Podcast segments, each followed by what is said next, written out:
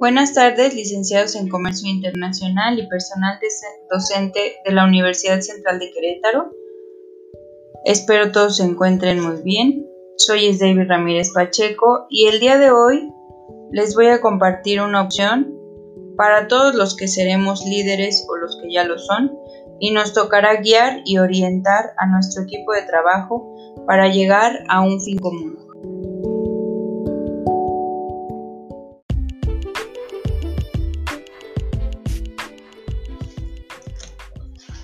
Hoy les hablaré del liderazgo emocional o lo que es bien también inteligencia emocional. Podríamos imaginar a alguien que nunca deja su temperamento esté fuera de control, sin importar los problemas a los que se esté enfrentando, o alguien que tenga la confianza total en su personal, que escuche su equipo, con el que sea fácil hablar, y que siempre tome decisiones cuidadosas y basadas en información. Pocos líderes son los que permiten que su equipo de trabajo les hable o les dé los fundamentos para poder hacer unas mejoras o simplemente hay pocos líderes que se basan en la información fidedigna con la que van a tomar decisiones.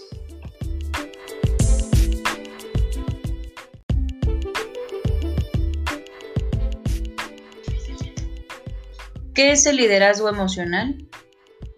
Liderazgo emocional es la capacidad de un manager o persona en una posición de poder respecto a sus trabajadores, de comportarse apropiadamente dependiendo del empleado y de la situación de responder a las necesidades emocionales de sus empleados. Esto presupone que puede comprender y clasificar sus propios sentimientos, así como controlarlos. Estas habilidades claramente no caen del cielo, sino que requieren un alto grado de autorreflexión, empatía, para poder lograr una inteligencia emocional el concepto de liderazgo emocional también fue acuñado por el psicólogo estadounidense Daniel Goleman. Como dato cultural, Daniel Goleman es uno de los psicólogos más famosos en los últimos años, debido al bestseller internacional de su libro, Inteligencia Emocional, en 1995. El licenciado en psicología Goleman, se licenció y doctoró en desarrollo clínico de la psicología y la personalidad en la Universidad de Harvard. Y fue Goleman quien gracias a su publicación de su obra hizo famoso dicho concepto. En la actualidad, la inteligencia emocional se aplica en muchos más campos de los que imaginamos clínicamente, en organizaciones, en deportes, debido a que aporta beneficios tanto la salud mental como el rendimiento deportivo o laboral.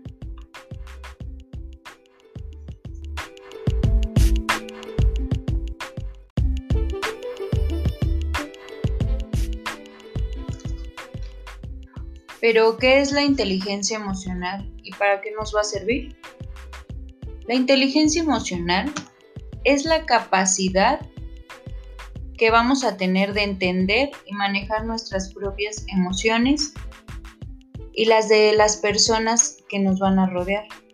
Las personas que poseen un alto grado de inteligencia emocional conocen sus sentimientos y por lo tanto el significado de sus emociones y cómo pueden afectar a otras personas. La inteligencia emocional y el liderazgo son esenciales para el éxito empresarial. Después de todo, ¿quién tiene más probabilidades de tener éxito? ¿Un líder que le grita a su equipo cuando está bajo estrés? ¿O uno que mantiene el control y evalúa la situación con calma? Ese es uno de los grandes líderes, el que sabe manejar controlar y encaminar a su equipo sin perder los estribos. De tal modo que según Daniel Goleman, el psicólogo estadounidense, hay cinco elementos clave para la inteligencia emocional. Uno es autoconciencia, autorregulación, motivación, empatía y habilidades sociales. Claramente, como líder, cuanto mejor te desenvuelves en cada una de estas áreas, mayor será tu inteligencia emocional.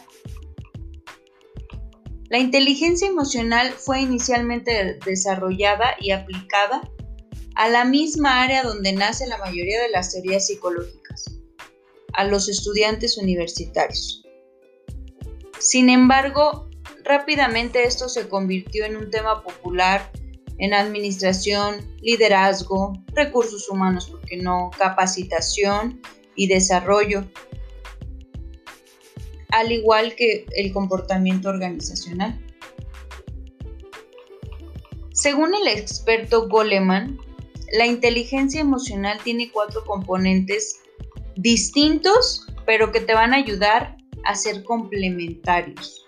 La autoconciencia, por ejemplo, es el reconocimiento de las propias emociones. El líder tendrá que saber cuando está enojado y a causa de ese enojo qué es lo que puede repercutir en sus empleados y debe de ser muy consciente y saber controlarlo. La conciencia social es el reconocimiento de las emociones de los demás. Aprender a conocer a tu gente. La autogestión es otro de los puntos complementarios y esa es la capacidad de gestionar las propias emociones. Y por último, habilidades sociales. Esta es una habilidad para influenciar y manejar las emociones de los demás.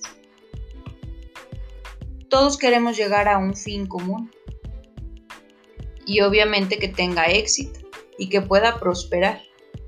Y una de esas habilidades sociales será poder manejar las emociones de la gente que tú vas a tener a tu cargo.